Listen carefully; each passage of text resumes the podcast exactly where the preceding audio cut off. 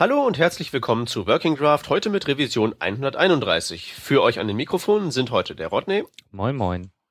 Der Stefan. Hallo. Und meine Wenigkeit, der Peter. Es ist immer noch viel zu heiß und immer noch schreiben die Leute nichts Interessantes in dieses Internet rein. Deswegen haben wir eigentlich heute wieder keine richtigen Themen, keine richtigen News. Was wir aber haben, sind noch ein paar Fragen, die von der letzten Fragerunde, das müsste die vorletzte Revision gewesen sein, übrig geblieben sind. Und die nehmen wir heute einfach mal in Angriff. Da sind zwar ein paar Dubletten bei, aber weil wir heute ja mit komplett anderer Besetzung am Start sind, sollte das kein Problem sein. Wir beginnen mit der ersten Frage, die tatsächlich ziemlich sicher eine Doublette ist, weil ich glaube nicht, dass diese im, ja, Erkundigung nach unserer persönlichen Empfehlung für ein Grid-Framework so eine besonders neue ist. Ich habe bei der letzten Revision mit ziemlicher Sicherheit gesagt, dass ich keine Empfehlung habe, weil ich sowas nicht benutze. Ähm, deswegen jetzt an euch zwei die Frage, Grid-Framework-Empfehlungen, welche habt ihr? Hm, ich tue mir mit dem Wort Empfehlung immer so schwer. naja, wenn du irgendwas hast, von dem, vor dem du warnen kannst, wäre das ja auch schon mal ein Erkenntnisgewinn. Ähm, ne, wirklich warnen auch nicht. Also Grid-Frameworks haben halt für und wieder. Äh, ich ich finde es eigentlich relativ cool, dass, dass man ähm, fürs, fürs ähm, erste Layouten und so weiter und man kommt halt recht schnell zu einem Ergebnis, aber ich habe das Gefühl, jedes Grid-Framework resultiert früher oder später in einer viel zu umfangreichen Anzahl an Elementen, die man eigentlich nicht braucht. Ähm, deswegen tue ich mir schwer, dass ich sage, okay, kann ich jetzt dann wirklich empfehlen, weil diese, diese Krankheit haben quasi alle Grid-Frameworks. Ähm, besonders verwendet habe ich bis jetzt eigentlich nur, also neben ein paar, paar Blindgängern, ähm, intensiver äh, Twitter Bootstrap. Ich glaube, das habt ihr in der, in der letzten Revision gehabt, wo die, wo die Fragen waren. Äh, Foundation, das habt ihr sicher auch gehabt, weil das ist eh ein und dasselbe. Äh, und, und das Inuit CSS von, von Harry Roberts.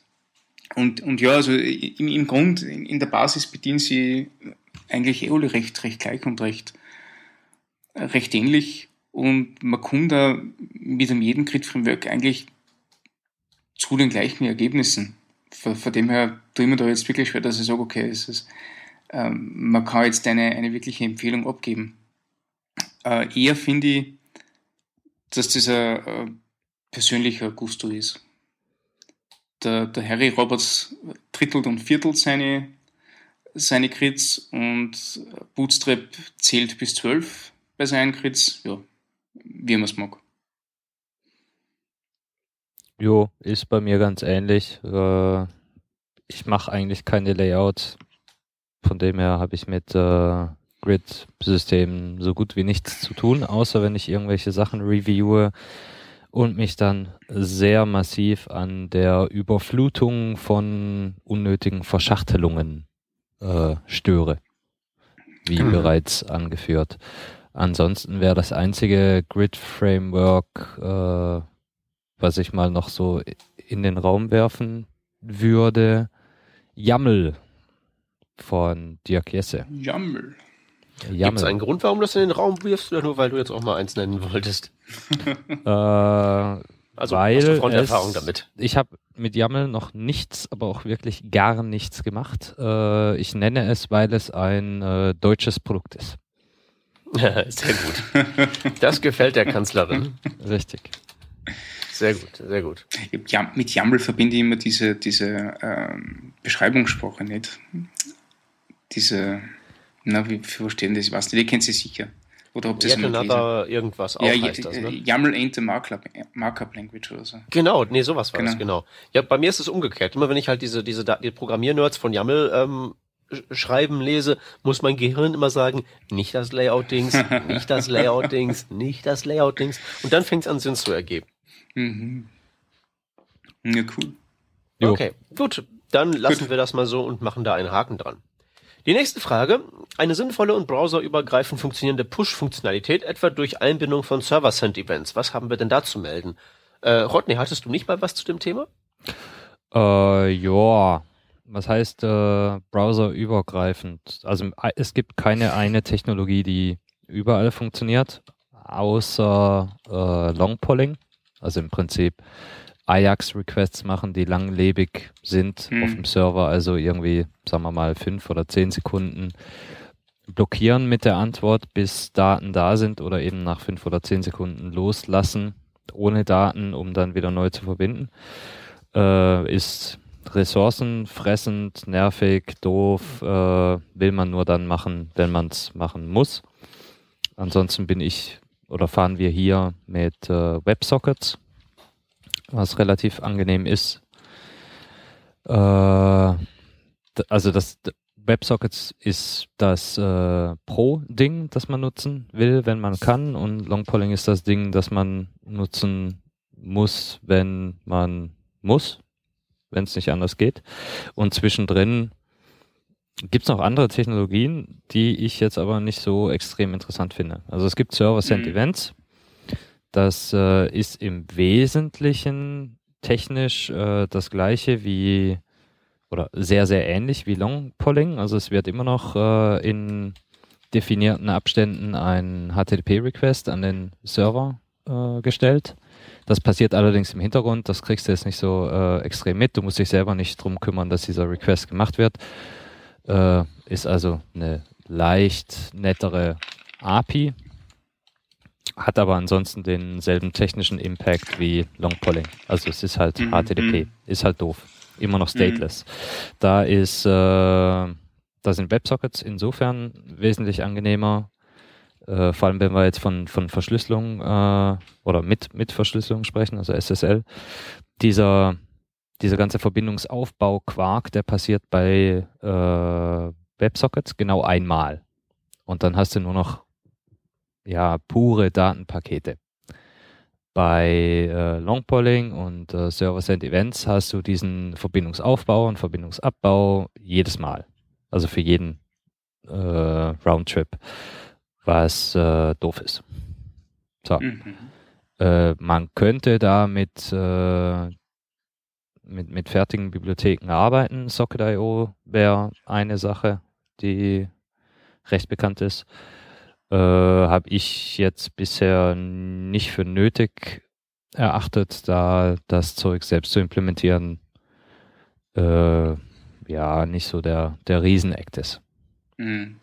Ähm, du meinst jetzt aber auch die Client-Seite und nicht die Server-Seite, weil ich frage deshalb, ähm, früher habe ich mal für Echtzeitspielereien Socket.io gerne benutzt, wegen der äh, ganzen WebSocket-Protokoll-Inkompatibilitäten, die es ja mal eine Zeit lang gab. Mhm. Ähm, ist das mittlerweile noch ein Problem oder hat sich das ausgewachsen? Ja, jein. Es ist äh, ein Semi-Problem. Also die ganzen Desktop-Browser sind da äh, zwischenzeitlich auf demselben Protokoll oder selbe Protokollrevision. Ähm, bei den Tablets sieht es ein bisschen anders aus. Also der Android Stock Browser würde in meinen Applikationen kein WebSocket sprechen, sondern per Longpolling arbeiten weil der entweder kein WebSocket kann oder aber ein veraltetes Protokoll. Ich war bis anhin der Meinung, er kann es gar nicht und andere Leute sind der Meinung, er kann halt ein altes Protokoll, das ich wiederum nicht unterstütze, weil warum?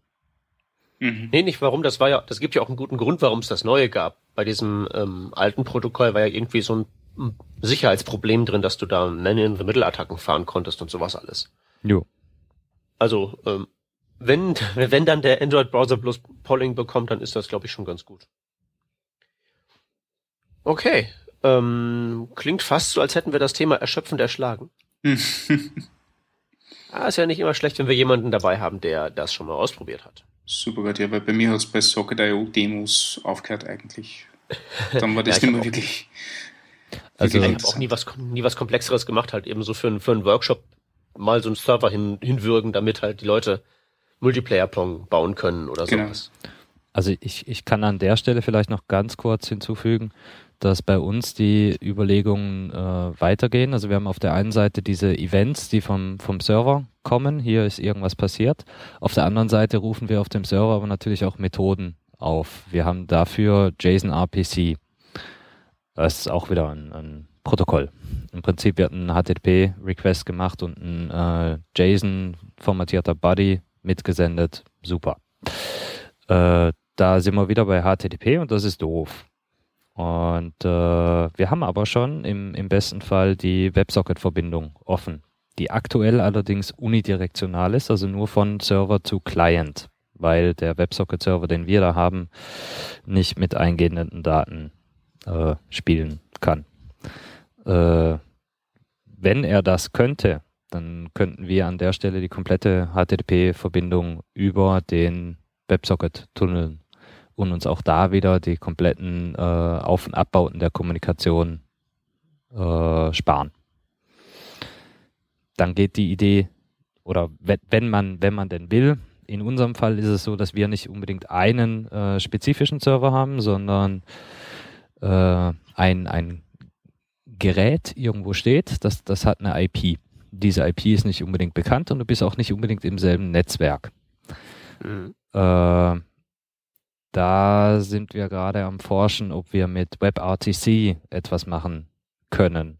Also WebRTC erlaubt ja äh, Peer-to-Peer-Verbindungen von einem äh, Device zum anderen, auch über äh, NAT-Netzwerke.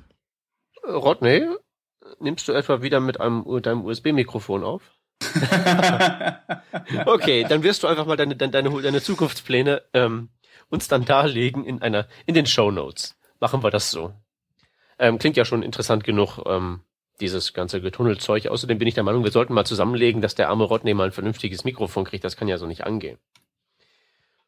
Okay, Stefan, dann bist, bist, du ja sozusagen gezwungenermaßen jetzt der Experte dafür, die Frage zu beantworten, offline, welche Local Storage Mechanismen man denn am besten verwendet, sodass eine Web-App möglichst gut ähm, offline funktioniert. Also ich schätze mal, das ist so im, im, im Rahmen von Library gedacht. Okay. Schieß los. Äh, Peng. Äh, wichtig, wichtig finde ich da das Wort übergreifend. Äh, und übergreifend äh, bringt eigentlich die, die, die wirklich großen Probleme mit sich. Also kommt ja immer darauf an, was man jetzt für, für, für Anspruch an seine Web-App hat. Aber wenn es ähnlich geht wie die Financial Times, nicht die äh, eine gesamte äh, einen gesamten äh, Tagesnachrichtenbestand geschwind einmal auf den Rechner laden wollen, damit du nachher in, als Businessman von Welt in, in Bahn und Flugzeug und wo auch immer äh, äh, problemlos deine Nachrichten lesen kannst oder ans andere Ende der Welt fliegst und dort deine Nachrichten lesen kannst, weil du sie schon mal errunden hast, äh, dann grenzen sie die Möglichkeiten natürlich recht ein, würde ich mal sagen. Ähm, er spricht ja von Web-Apps, also ich denke mal, die ähm, so eine Nachrichtenseite müssen wir da nicht unbedingt mitberechnen. Ja gut, also die, die Financial Times Seiten macht es ja so, dass du quasi, wenn du dafür bezahlt hast, ladst du da die Nachrichten runter. Das ist halt die, die, die minimalste Version der App, aber der, der maximalste Anspruch an Offline-Kapabilität. Sagen wir mal so. Ähm, also ich, ich, Framework in dem Sinn äh, kenne ich eigentlich keins. Ich, ich, weiß, dass die Financial Times, die FT Labs, äh, recht, recht stark damit experimentiert haben und ein paar Erkenntnisse auf, Tweet, auf GitHub gestellt haben.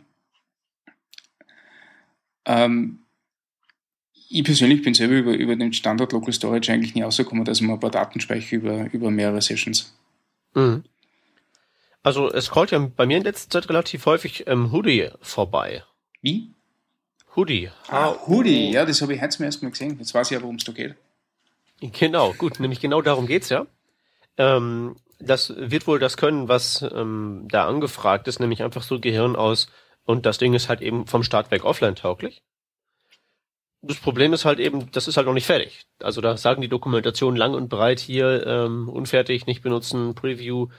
Und das ist alles wohl noch in der Entwicklung. Aber letztlich ist genau diese Sorte von Framework das, was man eigentlich haben möchte. Und das wäre so meine Empfehlung für die, für die Zukunft. Was man jetzt machen kann, da fällt mir nichts wirklich Intelligentes ein. Ähm, das gibt's halt noch nicht. Mhm. Und da kann man, denke ich mal, auch nicht böse sein, weil so lange gibt's ja diesen ganzen Offline-Krempel in funktionierend auch noch nicht. Nein, überhaupt nicht. Also, also insofern empfehlen wir dann einfach Hoodie und ähm, gut ist. Gut ist, ja. Okay. So, ähm, wo wir gerade bei Offline waren, die nächste Frage bezieht sich ähm, auf das Thema, ob wir irgendwelche Ideen haben, wie es um das Packaging von Web-Apps zur Offline-Nutzung bestellt ist. okay. Ähm, ist ja eine berechtigte Frage. Also bei Packaging ist ja wieder was anderes. Da geht's halt eben darum, alles in eine Datei zu manchen, also oder irgendwie mhm. installierbar zu machen oder so und nicht so mit so einer blöden Domain-Unsurf-Geschichte.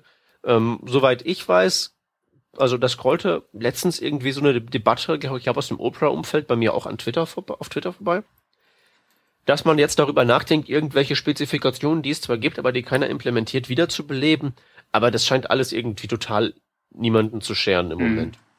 Ähm, ich frage mich, wie das, ähm, wie das zum Beispiel Firefox OS macht. Äh, Ja, die welche- werden ihren eigenen Mechanismus dafür Ich haben. glaube ne? auch, ja, aber nachdem die OS auf, auf Open Standards und so weiter sind, würde es mich nicht wundern, wenn die das auch irgendwie da pushen möchten. Nicht? Ja, aber pass auf, wenn einer einen offenen Standard pusht, ist damit noch gar nichts geworden. Das ist ja klar. Ja, gut, die Frage ist, was willst du da eigentlich konkret machen? Äh, willst du die Applikation äh, auf, auf dem Rechner nutzen können? Dann kannst du auch irgendwie sowas wie äh, Chrome Packaged Apps nutzen. Da wird dann deine äh, Web-Applikation mit dem äh, mit der Rendering Engine äh, zusammen verpackt und ist dann halt als äh, ausführbare Applikation auf deinem Desktop verfügbar. Hm. Ansonsten äh, diese, diese äh, Packaging Meta-Informationen, die unterscheiden sich dann wieder von System zu System. Also wir haben auch ein Applikations-Packaging. da geht es jetzt nicht unbedingt um Offline, aber es geht darum, äh, Applikationen mit bestimmten Berechtigungen äh, auf bestimmte Zielumgebungen zu bekommen. Das ist im Wesentlichen das Gleiche, was auch bei Firefox OS äh, passiert. Wir machen das aber komplett anders, als äh, Firefox OS das macht. Macht das äh, wiederum äh, leicht anders, als das bei äh, Chrome, die auch irgendwas in der Richtung haben, äh, gemacht wird. Dann erzähl doch mal, wie genau macht das denn? Wer macht was?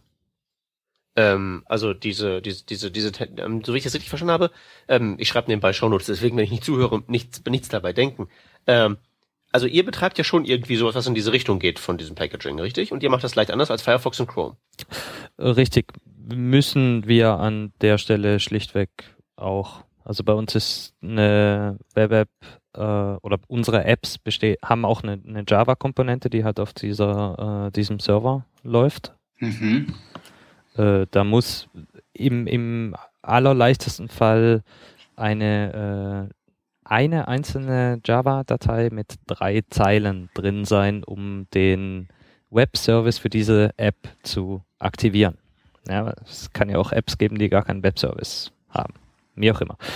Äh, wir haben ganz spezifische Berechtigungen, also andere Berechtigungen, als du die jetzt auf einem Telefon erwarten würdest. Auf einem Telefon hast du sowas wie, darf der jetzt, äh, darf diese App äh, auf deine Kontakte zugreifen?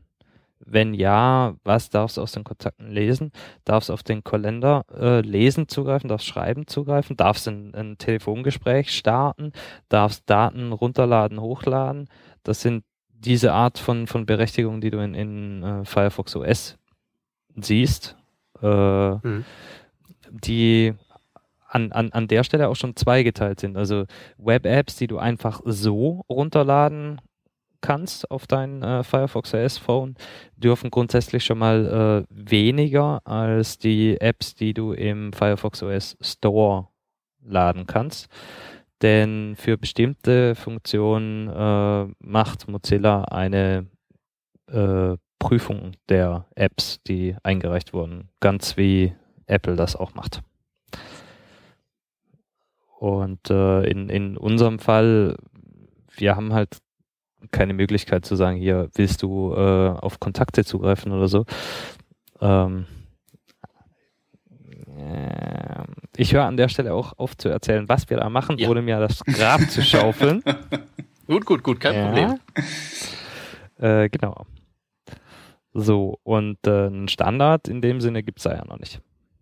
Ja, das ist das Mhm. Problem, denke ich mal. Naja, das ist kein Problem. Da wird halt gerade entwickelt, parallel entwickelt und äh, das, was sich als sinnvoll äh, herausstellt, wird dann halt wieder als Standard eingereicht. Mhm. So, Am besten auch wieder bundelt mit so einer Dreizeilen Java-App. Dann kommen irgendwie die, die Applets sozusagen äh, über den Hintereingang rein und, und erobern dann doch irgendwann den Webbrowser. Das wäre doch was. Nach Jahren. nee, nee, das, was wir da machen, wird garantiert so nicht äh, standardisiert werden. Also ja, jetzt komm, tu, leg die Schaufel weg, schaufel dir nicht eingraben. Nee, nee, Ist nee, okay. Nee, komm, ein anderes Thema, okay? Gut.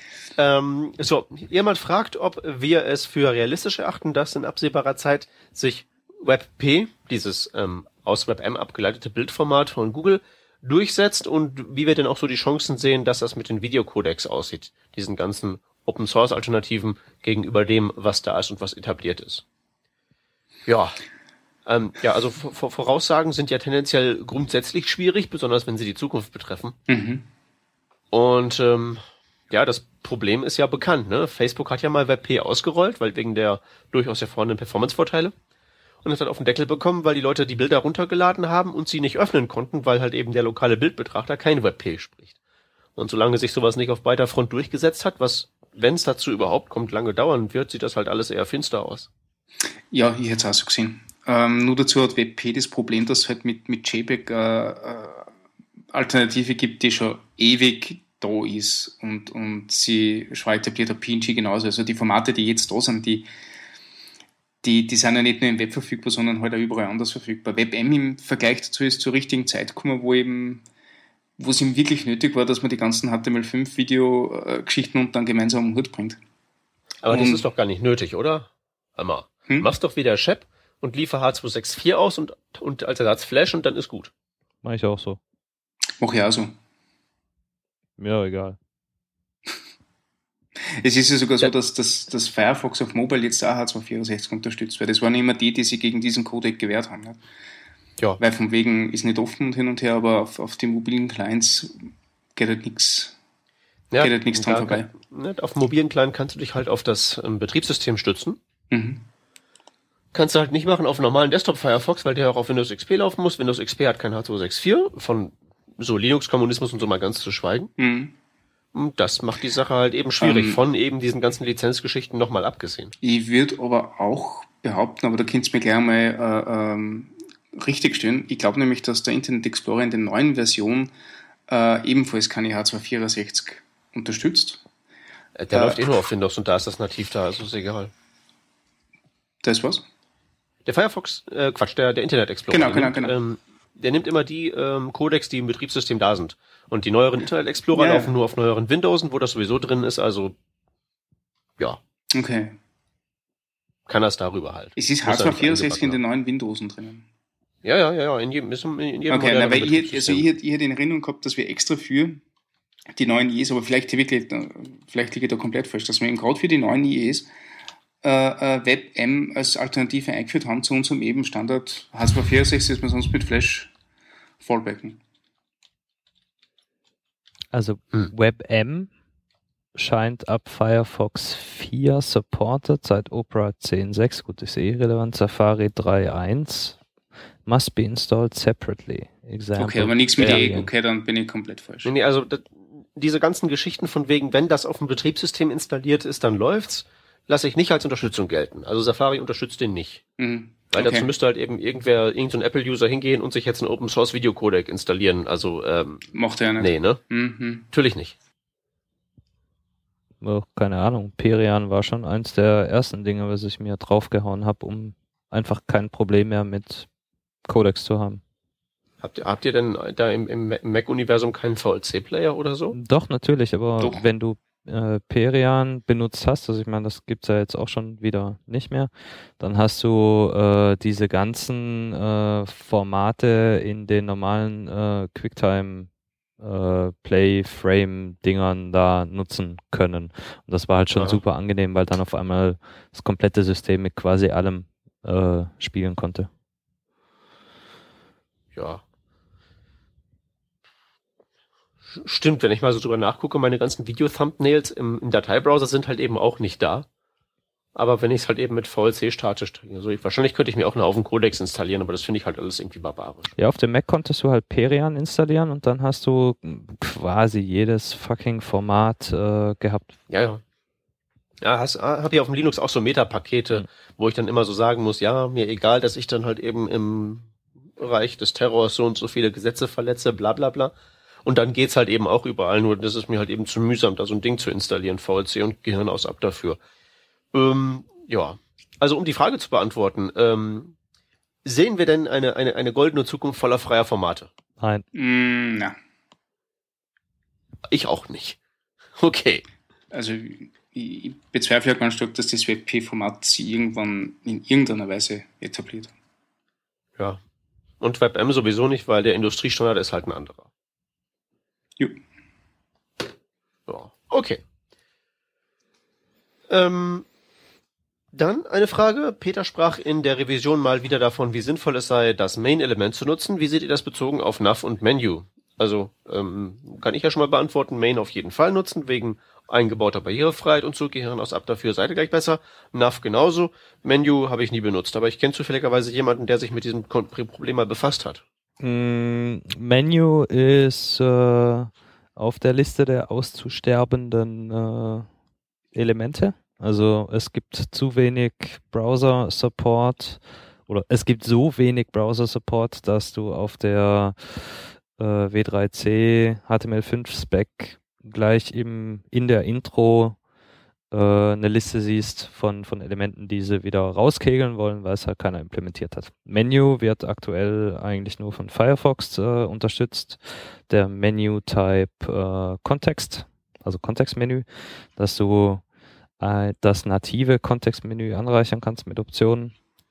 Äh, macht momentan kein anderer Browser. Ist an sich eigentlich eine ziemlich coole Sache. Aber ja, keine Ahnung. Wird halt nicht benutzt.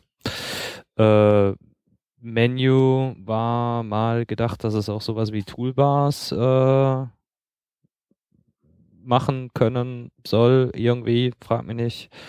Äh, das habe ich noch gar nicht in der freien Wildbahn gesehen. An, an der Stelle ist, reduziere ich Menu jetzt einfach auf die Möglichkeit, dem Browser, dem nativen Browser-Kontextmenü neue Optionen zu geben. Ja. Das Okay. ist, das ist cool. Das hätte ich eigentlich gern weiterhin. Aber sehen wir, was bleibt. Nav und Main äh, sind halt äh, semantische äh, Elemente, die vor allem der Accessibility dienlich sein sollten. Ja, und der, und Genau. der Reduzierung der Div-Suppe. Genau. Ja, und deswegen halt eben uneingeschränkt zu empfehlen. HTML5-Schiff für die alten Internet Explorer drauf und dann gibt's kein Problem. Okay, letzte Frage. Mehr haben wir nämlich leider nicht auf der Liste. Ähm, mich würde interessieren, was ihr von Flexbox haltet. Ich habe ja in letzter Zeit viel drüber getwittert, ähm, deswegen lasse ich euch mal den Vortritt. Ähm, ich würde es cool finden, wann die anderen Varianten nicht irgendwie schon so in mir drin waren, dass ich immer nur, im, immer nur Diffs floate oder Elemente floate und so anordne. Mir hat es irgendwie durch diese, durch diese Syntax äh, äh, Vermurkserei in den letzten Jahren, weil das hat sich glaube ich, dreimal geändert, äh, Mhm, ähm, genau. hat es mir mal eine Zeit lang gar nicht interessiert, weil man dachte, okay, wenn sie einmal fertig werden, dann schauen wir es soweit an und, und verwenden es dann auch wirklich. Und jetzt ist tatsächlich so, dass es so weit aus meinem Raster ist, dass mich ka kaum noch interessiert, weil ich mit den anderen Sachen gerade so schnell bin nicht. Bist du nicht? Bin ich nicht. Nein. Das kann ich dir so mit absoluter Sicherheit sagen. Das bist du nicht. Das, das Problem mit Flexbox ist, das hast du völlig richtig erkannt. Ähm, ich hatte das letztens als Vergiftung von Gehirnen beschrieben in Twitter, was halt eben genau das ist, mit dem unserer eins zu kämpfen hat. Ich merke das immer dann, wenn ich meinen Padawan meine ähm, Flexbox-Lektion vorsetze. Die, die halt immer am härtesten zu kämpfen haben, sind die mit der meisten Berufserfahrung. Ja. Die ganzen Azubis und Praktikanten verstehen das aus dem Stand und bauen dann so ein komplettes Responsive Design Fu wesentlich schneller zusammen als die, die es eigentlich können müssten. Mom Ich persönlich bin im Moment mit Flexbox dabei, mich so langsam dran zu gewöhnen und das wirklich intuitiv zu haben und nicht mehr dauernd nachschlagen zu müssen, welche Eigenschaft geht wo, sondern ich schreibe so runter und dann passt es. Und das ist schon eine andere Dimension als dieses Gefloate, Hm. ganz ehrlich. Hm. Ja, das einzige Problem sind halt eben die ganzen bescheuerten Browser, die wir da noch haben. Also Chrome und Firefox machen es mittlerweile richtig, wobei Firefox keine ähm, Multiline-Flexboxes im Moment kann. Was echt schade ist, weil das so ein, ein richtig erstaunliches Feature ist, wenn man das zum ersten Mal sieht. Und ähm, aber so für diese Basics geht's da, geht's halt. Man kann halt eben mit Flexbox vor allen Dingen Dinge machen, also sowas wie ähm, vertikal zentrieren ist damit halt ein No-Brainer. Mhm. Das ist ein, ein Feature. Oder wenn du halt eben sowas willst, du bist respon machst responsive Design und du hast Hauptspalte und Seitenspalte nebeneinander, dann würdest du ja beim Float Layout ab der gewissen Grenze, wo du das in eine Spalte packen willst, müsstest du ja beiden äh, Float entziehen und die Breite auf 100% setzen oder so ähnlich, richtig? So ähnlich. Genau, und in, Flex, und in Flexbox sagst du einfach Achse jetzt 90 Grad drehen. Das geht jetzt nicht von links nach rechts, sondern von oben nach unten. Und dann geht's halt einfach. Was an Flexbox auch extrem schön ist, wenn du äh, in einer Zeile mehrere äh, Boxen hast, die Ja. die gleiche Höhe annehmen sollen, aber gegebenenfalls unterschiedliche Breite, bla bla bla. Das kannst du alles super einfach definieren, ohne dass du nochmal eine Tonne JavaScript äh, draufdrücken musst oder an fixe Höhen gebunden bist. Was, was mir am besten gefallen hat bei Flexbox war, äh, und da kommen wir wieder auf die Grid-Systeme zurück, äh, ähm, du schmeißt dann einfach eine Reihe von Elementen rein und die passen sich halt an in der Reihe. Das heißt, du, du brauchst nicht mehr wissen, wie, wie groß dein Element im Vorhinein sein soll, sondern wenn fünf Elemente drinnen sind, dann sind die halt immer ein Fünftel groß. Ähm, wobei ich aber gemerkt habe, da habe ich mal so einen direkten Vergleich gemacht zwischen, zwischen einem Standard-Grid-System, wie man es halt so schreibt, äh, und, und dem, der Flexbox-Syntax dazu, äh, habe ich gemerkt, dass da, also entweder haben die, die gefloteten Elemente einen Rundungsfehler gehabt oder die anderen, die, die Flexbox-Elemente. Aber das ist ja schon eine Zeit lang her, also ich weiß nicht, wie da die Implementierung jetzt, jetzt ausschaut. Du, Äh, Rundungsfehler würde ich ja im Zweifelsfall auch eher dann dem jeweiligen Browser und weniger die Technologie Ja, ja, natürlich, natürlich, natürlich. Aber da rede ich jetzt sehr um die, um die Browser-Implementierung. Wenn, wenn du jetzt hier äh, die Grid-Systeme schon wieder mit reinbringst, dann möchte ich aber nochmal angemerkt haben, dass Flexbox nicht für Seitenlayouter gedacht ist, sondern für äh, kleinere Komponenten, also Widget-Größe von, von Layout.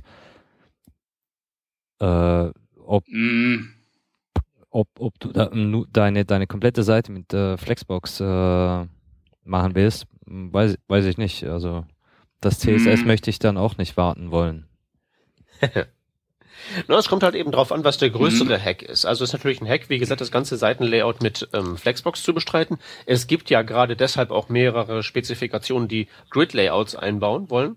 Da redet halt noch keiner von, weil das in maximal einem Browser jeweils läuft.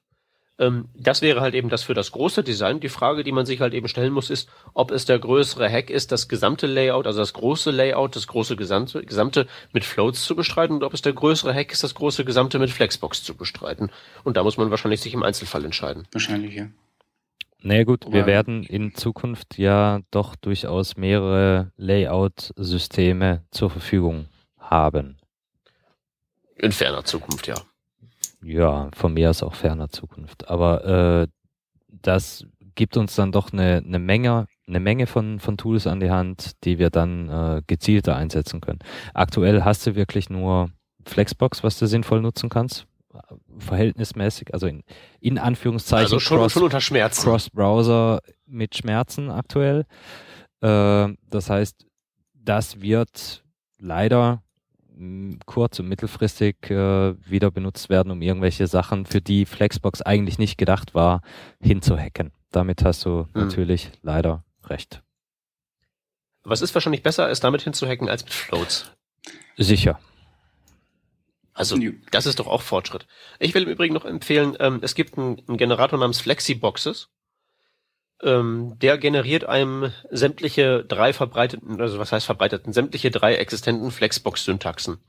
Man klickt sich einfach da sowas zusammen und dann fällt da hinten halt eben richtig, richtig, richtig derbe, absurd viel CSS-Code raus, aber damit ist dann wirklich jeder Browser unter dieser Sonne abgedeckt. Der ist auch nicht wirklich so gebaut, dass man damit das komplette Design bestreiten kann, sondern wieder, wie der Rodney sagte, so Komponenten- oder Widgetweise. Aber jedes bisschen hilft.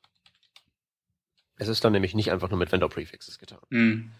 Ja, Also, das ist ähm, wirklich eine Menge CSS-Code. Ja, ja, klar, aber das ist halt eben wirklich sämtliche Vendor-Prefixes, sämtliche Varianten. Also, wie gesagt, es Mhm. gibt halt eben, das kannst du halt immer in den Artikeln sehr schön lesen, wenn du halt siehst, ähm, sowas wie ähm, Display, äh, nee, ich krieg's gerade nicht zusammen. Auf jeden Fall gibt's halt so ein einfaches Merkmal, wie man halt eben Flexbox aktiviert, woran man halt eben die richtigen äh, aktuellen Artikel von den unaktuellen unterscheiden kann, weil Flexbox ist wirklich noch wesentlich schlimmer, ähm, also was so diesen Syntaxgewurstel angeht, als es die Farbverläufe jemals waren. Ja, egal. Flexibox nehmen und dann ähm, klappt das schon. Okay. Okay, gut. Ähm, also noch, noch mal kurz, um die Frage zu beantworten. Mich würde interessieren, was ihr von Flexbox haltet. Ähm, ich hebe jetzt beide Daumen gen Himmel. Ähm, das ist ganz großartig. Man muss halt nur eben vorher seine grauen Zellen entgiften und den ganzen Float-Wahnsinn da mal rausspülen. Jo. Das wäre mein Kommentar zu dem Thema. Okay, gut, damit wären wir mit, mit den Fragen für heute durch und weil wir keine anderen Themen haben, leiten wir direkt zu den Links über. Ich übergebe an Stefan. Jo, der erste Link, äh, die Dalek.js Introduction auf Vimeo. Äh, Dalek.js ist am 1. August äh, veröffentlicht worden und nächste Woche, glaube ich, kommt der Sebastian Golasch, der, den kennt ihr eh alle, der Entwickler dahinter, zu uns in den Podcast. Als kleinen Vorgeschmack schauen wir das Video, worum es eigentlich in diesem für die absolut genialen Tool geht. Uh, Verbal Expressions ist eine JavaScript-Library, mit dem ihr, mit der ihr, naja, wirklich buchstäblich reguläre Ausdrücke so hinschreiben könnt, wie ihr da einen Satz hinschreiben würdet. Also statt dieser komischen, kryptischen, kompakten Syntax einfach so mit Funktionsverkettung zu schreiben, ähm, könnte, könnte man hingehen und sagen, ähm, Zeilenanfang, dann ein solches Zeichen, dann eine definierte Anzahl solcher Zeichen, dann Zeilenende und das Ding kompiliert euch daraus einen ein JavaScript Regex. Wenn euch, wie gesagt, ähm, JavaScript ähm, Regex ein, ein, ein Buch mit sieben Siegeln ist und ihr auch keine Lust habt, euch da rein zu grooven, dann könntet ihr mal einen Blick auf diese Library werfen. Die scheint ganz tauglich zu sein und hat recht viele Fans bei GitHub. Jo, äh, Dokumentation, das ist äh, immer so eine Sache. Keiner will sie schreiben, jeder braucht sie und hat ein Projekt mal keine Dokumentation oder eine schlechte Dokumentation, dann könnte er drauf gehen, dass das Projekt kein Superburner wird. Äh, das Web ist groß, das Web hat viel Dokumentation, das hat viel verstreute Dokumentation. Äh, die großen Institutionen wollen mit Webplatform.org diese Dokus zusammenziehen an einen zentralen Ort, also eine Monster-Doku schaffen und äh, ja, das ist ein Community Effort. Das heißt, äh, Leute wie du, lieber Hörer, und wir sind äh, angesprochen, dort mitzuwirken. Dazu gibt es ein Event, den Web-Plattform DocSprint am 28. August in Zürich, der erste seiner Art in der Schweiz. Äh, ich darf herzlich dazu einladen. Ich werde eine der Gruppen leiten, die JavaScript-Gruppe. Hätte jetzt keiner erwartet, ja, tut mir leid. Ist direkt vor dem äh, äh, vor der Frontend-Conf CH. Die ist dann am 29. und 30. ebenfalls in Zürich und wesentlich weiter. Jo, kommt vorbei, macht mit, tut was für das Web, tut was für euch selbst. Jo. Macht das und ähm, schaltet auch nächste Woche wieder ein, wenn es wieder heißt Working Draft. Nächstes Mal dann auch wieder mit Livestream. Dieses Mal hat das ja irgendwie nicht geklappt, aber so, wir arbeiten dran. Sorry. Ja, dafür hat sich ein USB-Mikrofon und diesmal, diesmal fast achtbar geschlagen. Es, es ist ja nicht alles schlecht im Land der Äpfel. Ketzer. Ja, genau. Das bin ich. Ich ähm, bedanke mich fürs Zuhören. Ich bedanke mich bei Stefan und Rodney für diese Sendung jo. und wünsche noch eine schöne Restzeiteinheit, wann immer ihr uns auch gerade hört. Tschüss. Ciao. Ciao, ciao. Bis bald.